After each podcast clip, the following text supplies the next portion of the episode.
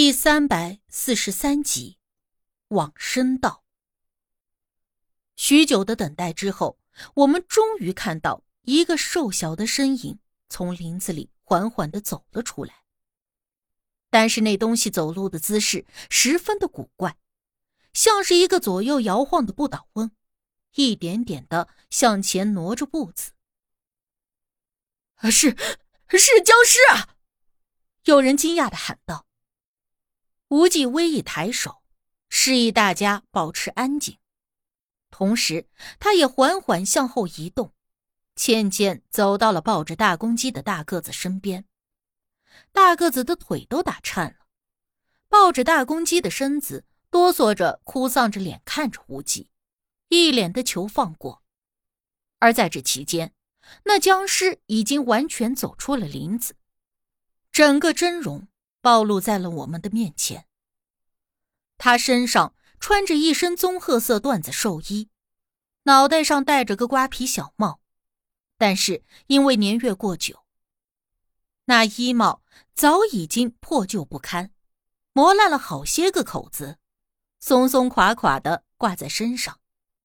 而在那身破烂衣帽下，他的身体就像是电视新闻里看到过的干尸，全身。都是黄棕色的皮肉，紧绷干瘪，但也并不是十分的干硬，因为我发现他那黄棕色的肌肉表皮下似乎还有些许的弹性。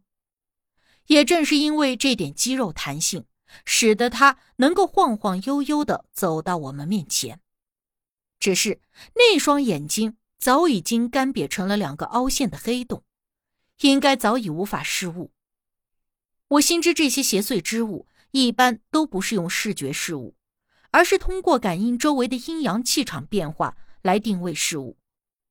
他这般模样虽然看着恐怖而诡异，但倒是比我预想中满身腐肉身躯的样子好太多了。而且，鉴于我之前也见识过不少令人作呕的邪祟，这会儿看到这老僵尸，虽然也有些害怕。但却并未吓得不知所云。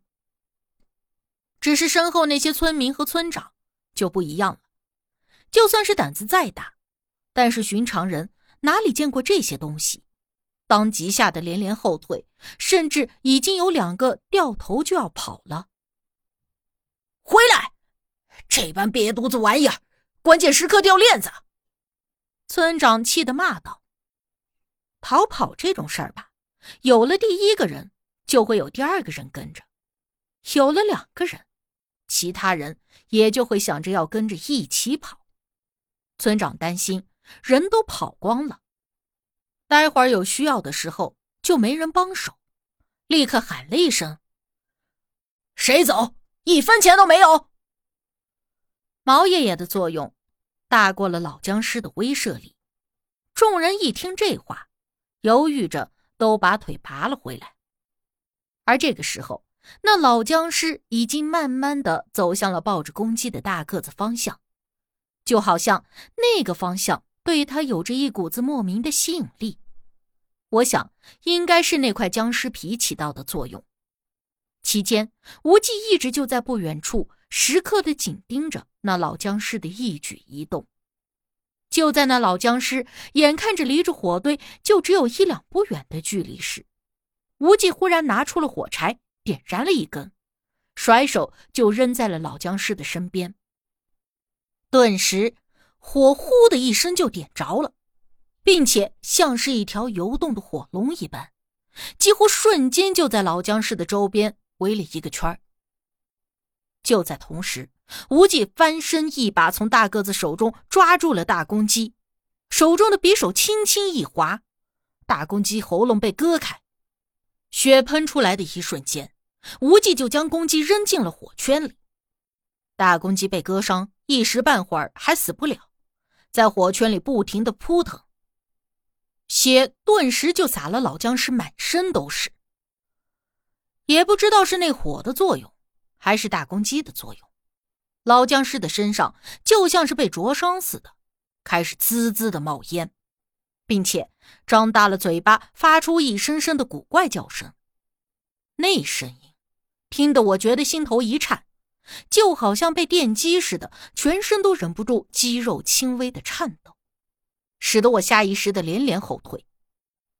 但是那声音似乎一直纠缠着我，任凭我怎么捂住耳朵后退，也依旧十分的清晰。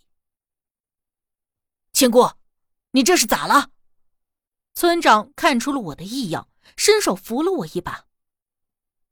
我，我，我想说自己十分的难受，可是话到嘴边却觉得力气被抽空似的，而且全身发冷，就好像被快速的冻住，无法控制自己的身体。小吴，你快过来看看，小青姑这是咋了？这孩子的手冷得跟冰块似的。我看到村长一脸担忧的冲着无忌大声喊，而就在村长话音刚落，无忌立刻就出现在了我的面前。他用食指在我的额头划了一下，顿时间，我觉得额头上一暖，刹那间身体也不再那么僵硬，身体中的力气也快速的回笼，就好像刹那间活了回来。我站了起来，无忌问我：“怎么样了？”“哦，我没事了。”我对着他点头。无忌叮嘱村长照顾着我，转头立刻又去对付那个老僵尸。我这会儿看去，火圈里的大公鸡已经是气绝了，鸡血泼洒的到处都是，老僵尸的身上还在一听的冒烟。而且变得非常焦躁似的，左右转着，想要找到出路，冲出那个火圈。可是每每稍微触碰到火苗，他便又退了回去，身上的衣裤几乎都已经被烧没了。怎么办？我能帮上什么忙呢？我觉得自己没事了，上前两步，对着无忌大声的问道。无忌看着老僵尸，并未立刻回答。犹豫了一瞬，也不知道是在考虑什么。直到几秒钟以后，他一脸严肃的对我说道：“用你的血引一条往生道。”我听着愣了一下，心说他难道是想要……但是我没有考虑太久，从他手中接过匕首，一咬牙，一跺脚，在我的手掌划了一道口子。血顿时流了出来，疼得我心都抽抽了。无忌掐指推算一瞬，而后一指东南方向。我一点头，抓了一把黄纸，染了我的血，朝着东南方一路撒黄纸。而我回头看时，只见无忌已经在沉声的念诵着往生咒。我跟着无忌一同低声的念诵。染血的黄纸一张张的洒向天空，如同黑夜里的一只蝶，在空中旋一圈，又缓缓的落在了我的身前身后。我当下脑子一片空白，只专注于念诵着往生咒，根本就分不清楚漆黑一片的夜色之下，东南方向究竟有什么。或许是通往村外的路，又或许是另一座山。或许是大姑的家，或许我也不记得自己一直走了多远。染血的黄纸早就已经散光了，但是手掌中的鲜血还依旧在流着。魂兮归兮。我再一次醒来时，躺在大姑家的炕上，身上盖着暖乎乎的大棉被，鼻尖充斥着都是大姑的烟草味。耳边是无忌和大姑的低声语。此事怪我，不该用他冒险。无忌的声音中带着自责的懊恼。他素常都是冷着脸，鲜少见他有什么表情，偶尔冲我笑笑，眉眼间都是淡然平和。只是我的印象中，好像是头一次听到他这样的语气，像是一个后悔了的失败者一样。让我心里疼了一下。这事儿也不怪你，你修的是一颗菩提心，渡大道，这也是你应当做的。好在人送走了，亲姑也没事儿了。小孩子嘛，多睡睡，多吃吃就好了。若是能够重新选择，我必定不会再用它。如果重新选择，你依旧还要这么做，必须这么做。我睁开了眼，打断了无忌的话。他和大姑看着我，都露出了惊喜之色。你醒了。我想要撑着坐起来，可是手刚一动，就疼得我龇牙咧嘴。无忌立刻上前把我扶了起来。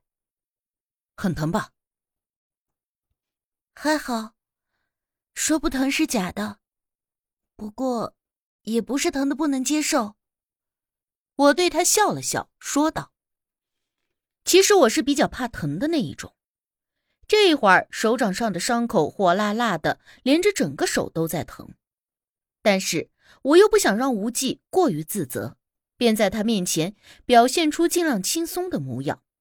实则暗地里我已经有点后悔，昨天晚上不应该那么冲动的把伤口割这么深就好了。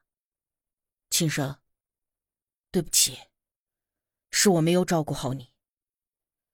无忌轻抚了抚我的头，他眼中那懊恼中掺着淡淡哀伤的模样，看在我的眼里，倒是觉得比伤口更疼。